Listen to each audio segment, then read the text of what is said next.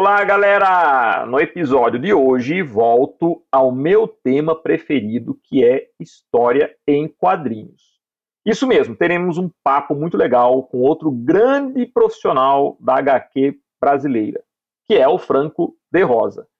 Franco é um dos maiores nomes do quadrinho nacional, pois além de já ter atuado como cartunista de jornal e quadrinista nas maiores editoras do país, foi também editor, participou da fundação de algumas editoras muito importantes, foi um dos criadores do troféu Ângelo Agostini. Enfim, é um cara incrível que tem muita história para contar. Lembrando, pessoal, que em virtude dessa, desse período de confinamento do, do, do coronavírus, a gente está fazendo as gravações em sistema home office. Então, se houver alguma falha no som, às vezes um tropeço aqui e ali, por favor, compreendam que estamos fazendo o melhor para manter o Podgeek semanalmente. Se você curte HQ e gosta de conhecer os grandes mestres do quadrinho nacional, então esse episódio será um prato cheio. Portanto, prepare-se e vamos começar!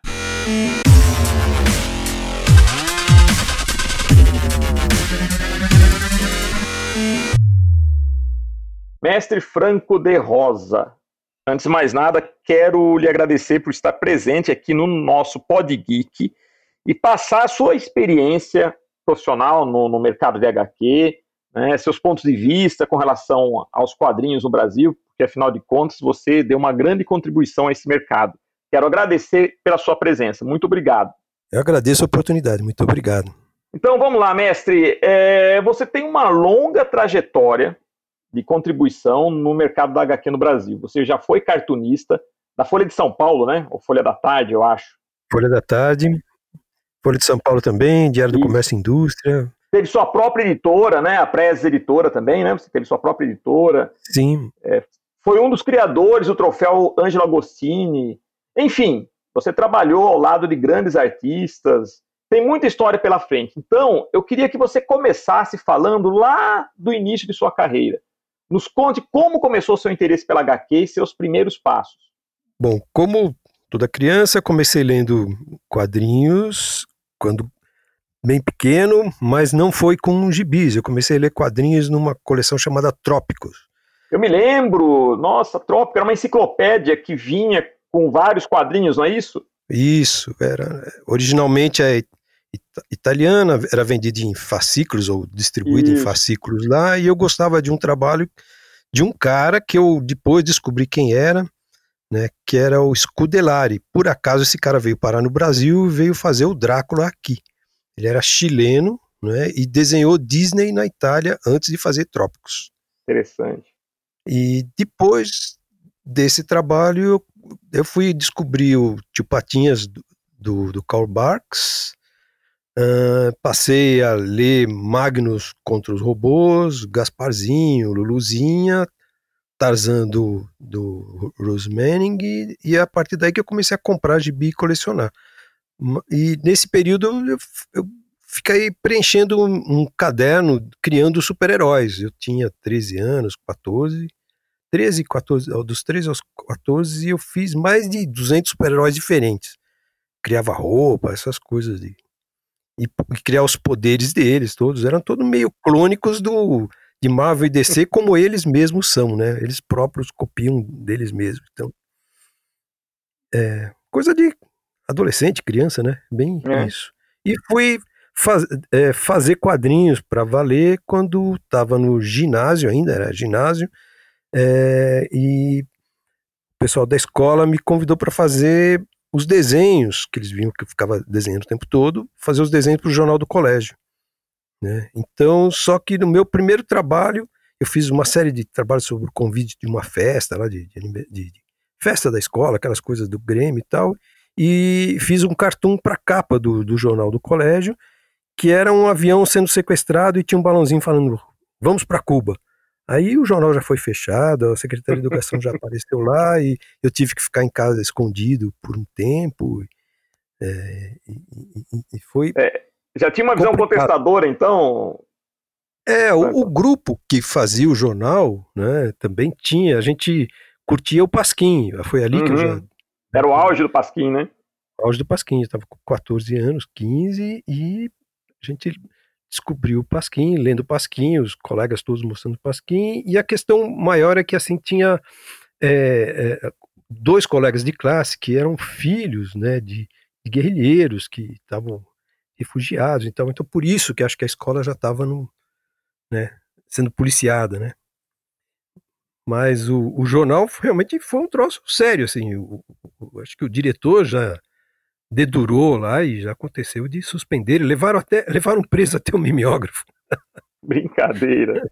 É, é, que ano foi isso, Franco? Assim... 1971. É, acho que era o auge da linha dura, né? Isso, isso. O auge da linha dura. Mas, mas eu, assim, lá, inocente, não sabe, sem saber direito as coisas, e como achei legal ver um trabalho meu impresso, né? É, fui fazer um fanzine sozinho, quer dizer, sozinho não, eu e um outro colega, da, da mesma turma, mas a gente fez, como isso que aconteceu foi no final do ano, a gente fez logo no começo do ano seguinte, nós fizemos por conta própria, utilizando o mimeógrafo de um grupo de escoteiros, nós começamos a fazer alguns fanzines. Foi feito o, o, era Frama, porque era é, um anagrama do nome dos dois autores do fanzine, Franco e Mateus. Tá, nós fizemos quatro, cinco números.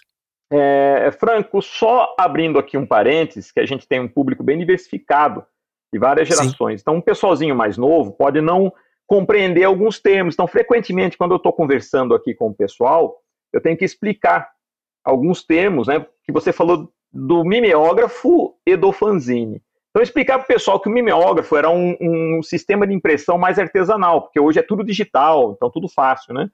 Então ele usava de um papel, não é isso? Papel e álcool, né? Que você tinha que colocar para poder imprimir no papel. Né? E o fanzine, ele era uma publicação independente, era uma publicação feita nesse esquema, independente, mais artesanal, e geralmente com uma tiragem pequena que você distribuía de forma, assim, de forma independente também, né? Às vezes na escola, em clube, às vezes entregando em convenções. Basicamente é isso, né? É, o, o, o mimeógrafo, começando por ele, né, que é um sistema de impressão, era usado por pela contabilidade das empresas. Os contadores tinham que fazer cópias das coisas, né, multiplicar é, determinados documentos, eles usavam o mimeógrafo. E também na escola se usava para fazer as provas, para 40, 50 alunos, né, ou três, quatro turmas e um, uma, um, um stencil, que era o nome que se usava, aquele tipo de carbono para imprimir, ele aguentava por volta de 200 cópias, no máximo, com, com qualidade, né? E vinha aquele cheiro é... de álcool, ele ficava com cheiro de álcool, não? Né? Eu me lembro. Você pegava Isso, aquela. É, mimeógrafo a álcool, mas existia o mimeógrafo já a tinta. É, ah, eu tá, fiz tá. um fanzine que um deles, que era o Gudizo, que eu fiz em 72, é, 1973, aliás, ele era impresso em mimeógrafo a tinta. E o mimeógrafo álcool, ele permitia imprimir, assim, tinha matrizes de cores diferentes. O mais comum era o roxo, tinha o magenta, tinha o azul tinha verde e, e também havia amarelo. E eu cheguei a fazer uma brincadeira e fazer um fanzine inteiro com quatro cores, né? Olha, que bacana, meu. Só que eu não usei o amarelo, usei verde, o azul, o magenta e o roxo. E tinha preto também, tinha cor preta também. Você ainda tem esse algum material dessa época guardado? Sim, eu tenho, eu tenho os fanzines que eu fiz, todos que eu produzi, eu tenho duas cópias, três, e tem algum, alguns, só um. Né? Eu cheguei a fazer bem uns dez fanzines diferentes. Né? Que bacana. É, edições diferentes e teve um, um, uma coisa curiosa né, do fanzine, o Gudizo, por exemplo, quando ele ficou pronto eu levei para a redação do Grilo, da revista O Grilo. Grilo só não tinha o artigo é, que foi onde eu vi o nome fanzine impresso pela primeira vez né, que eles explicavam que era fanzine, né, é, e, e, falavam do Alter Ego, que era um fanzine feito pelo Roy Thomas, né, é, roteirista lá da Marvel. E ele, é, na redação do Grilo, quando eles viram, acharam legal, né, publicaram no Grilo, uh, uh, dando endereço para as pessoas pedirem, né, e também, assim, eles me deram é, dois pacotes de uma revista Grilo, número 42, se eu não me engano. É, e, só que a revista Grilo tinha 100 páginas e eram do tamanho da Veja. bruta de uma revista, uma revista fantástica. E para eu encartar no, no, meio. A, a Grilo era, ela era editada pelo Arte e Comunicação, era o nome da editora, que fazia também a revista Bondinho. E o Grilo e a revista Bondinho era feita por um grupo de jornalistas é, que, é, que tinham saído da realidade, da quatro rodas. Existe um livro do Gonçalo Júnior que trata da, da história A Morte do Grilo que trata, na verdade, da história da imprensa paulistana daquele período, dos anos 60. Né? E o, o, o, Grilo mesmo, no livro, sobre o Grilo mesmo, a revista em quadrinhos, deve ter um terço do livro só, o restante é sobre todo aquele momento, essa formação jornalística que é importante, né?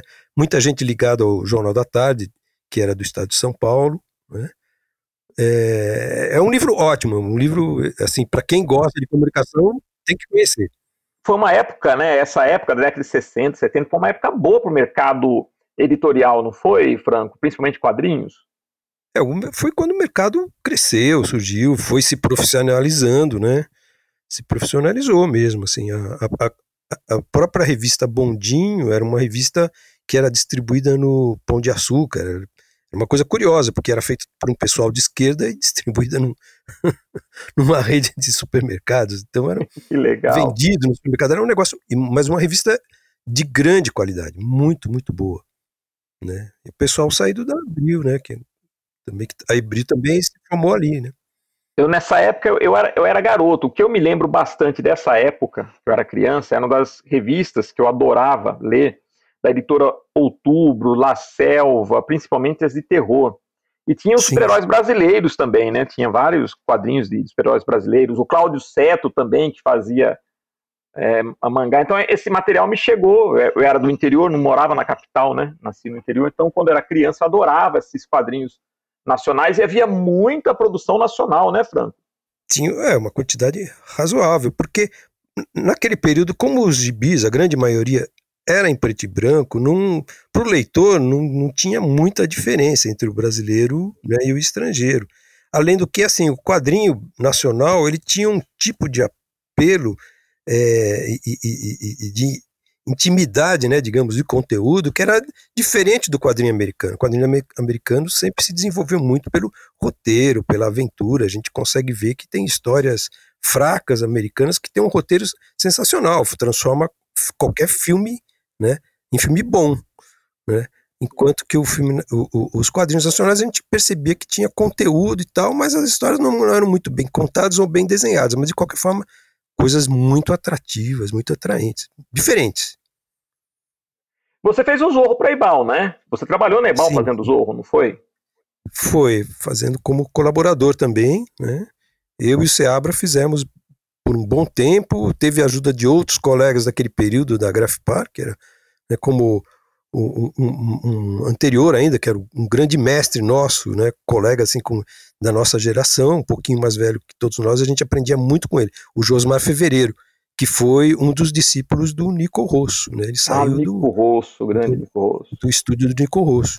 Nico Rosso, eu me lembro do Drácula dele, é, então o, o, o Jô chegou a fazer um Drácula, se não me engano, mas ele fez muitas outras histórias avulsas de terror. Histórias de guerra também, para o Nico Rosso. E depois foi trabalhar com propaganda e ele se desenvolveu de uma forma que né, ele, ele, aplicou aquela essa desenvoltura dele com desenhos com muitas achuras, um estilo muito pessoal né, nos quadrinhos.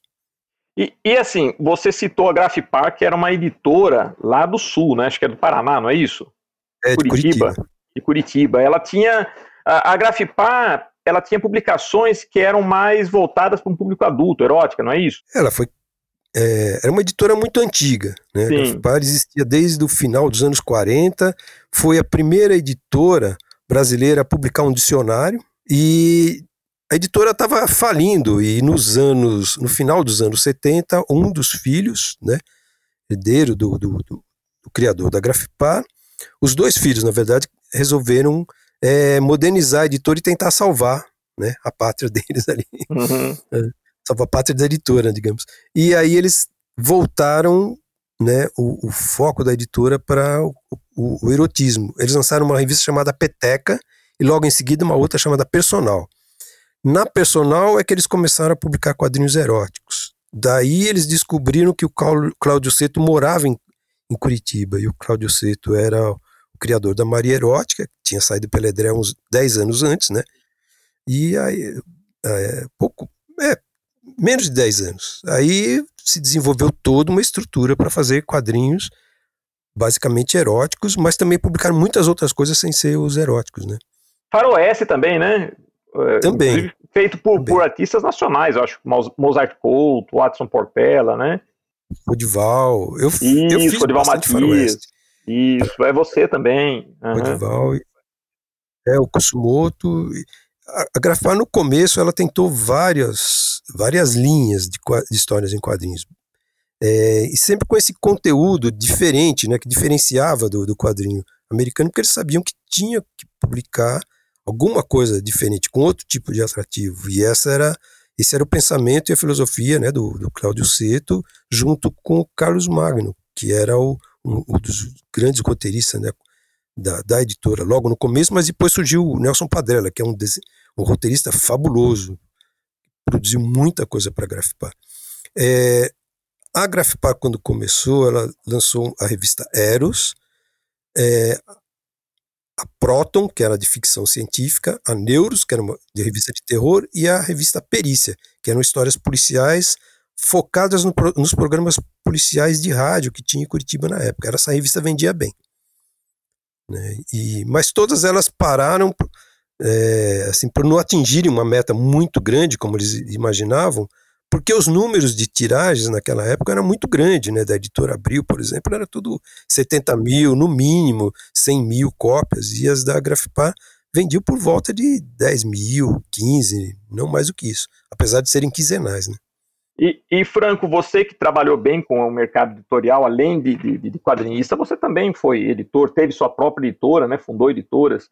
É, havia algo, é, você falou aí da questão da tiragem, mas também não havia um problema com as editoras nacionais independentes, fora desse eixo que você falou, tipo Rio Gráfica Editora ou Abril, porque havia o sistema de distribuição, que estava concentrado também nas mãos desses grandes, não é?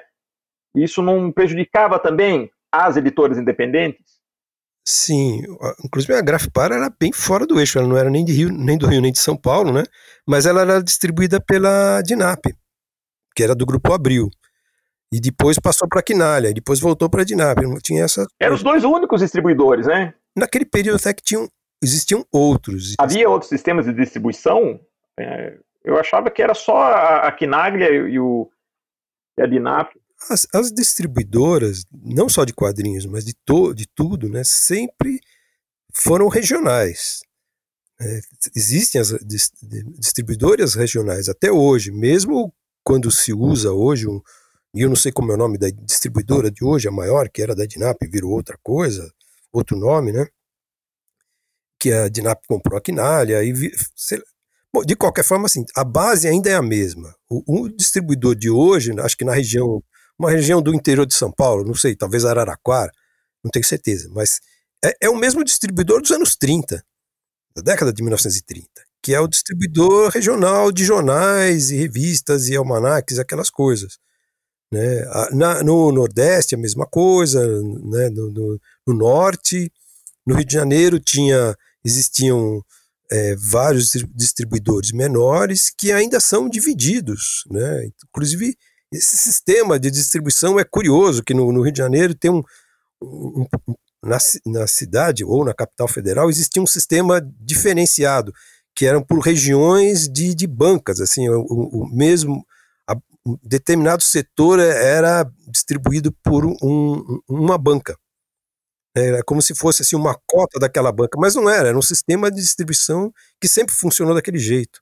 A, a determinada área da Zona Sul era de um grupo, né, outra parte de outro, Zona Norte de outro, Oeste, e assim foi. Sempre foi no Rio, né, sendo que, e era curioso porque muito, muitas coisas no Rio de Janeiro eram distribuídas pela Fernando Quinalha, que era do Rio de Janeiro. Mas mesmo no Rio de Janeiro, eles não atendiam, eles, eles distribuíam no Brasil todo, menos no Rio de Janeiro. Porque ali tinha uma outra distribuidora local que atendia. Eram questões de acordos antigos, desde o tempo do, dos jornais, né? se a gente se, se lendo a história da editora La Selva, vai ver a, o, né, a origem da, dessa questão dos distribuidores e das bancas de revistas de, de São Paulo e também das editoras paulistanas, que tem a sua história própria, né? Tem aí pelo menos umas 10 editoras paulistanas importantes no, no, entre os anos 50 e 60. Que eles, elas acabam no período da censura, em 73.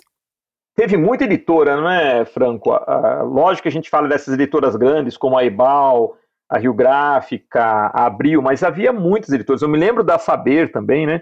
Que era. Sim. Ele estava em formato livro, né? Parecia que era livro, era o gibi, né? Como a gente chamava na época, só que era meio grosso, tipo, tipo livro. Eu era um livro mesmo.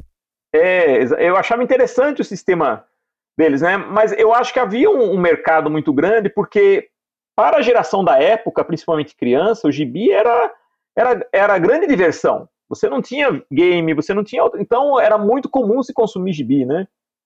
É, e mesmo televisão não estava bem estabelecida ainda, né? Exato. Não era todo mundo que tinha TV, tinha TV vizinho, né? Televizinho que existia. A TV só foi ficar legal mesmo a partir dos anos 70, né? Exato, exato. Uma campanha, né, para consumo maior de TV. Apesar de a TV ter sido inaugurada em 1954. E já teve um super-herói logo de cara ali, que foi o Capitão 7, né? Capitão 7. Que era do canal 7 de São Paulo. É, ele é o primeiro super-herói brasileiro, né? O Capitão 7? Seria o primeiro super-herói?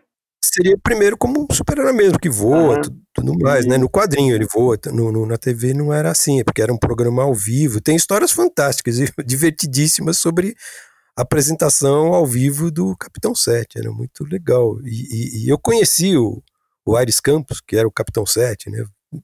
Andei no Cadillac dele, é muito interessante as histórias. Nossa, legal, que resgate, né? Isso é muito bacana. É, né? é bem legal. E quando teve o evento em Araxá, de histórias em quadrinhos, o primeiro encontro né, de, de quadrinhos de Araxá, de repente um cidadão gigante lá empurrou a porta com toda a força lá e gritou lá: Oi, pessoal, eu sou o Capitão 7, com a mão na cintura e tudo. Tá, e estava com o uniforme do Capitão 7 ou não? Não, ele não estava com o ah, uniforme. Tá, tá. E é curioso, assim, que o, o avô do Aires Campos era, foi quem trouxe para o Brasil aquele boi zebu, né? Então, a, a família dele era da região de Araxá, ele estava lá por acaso.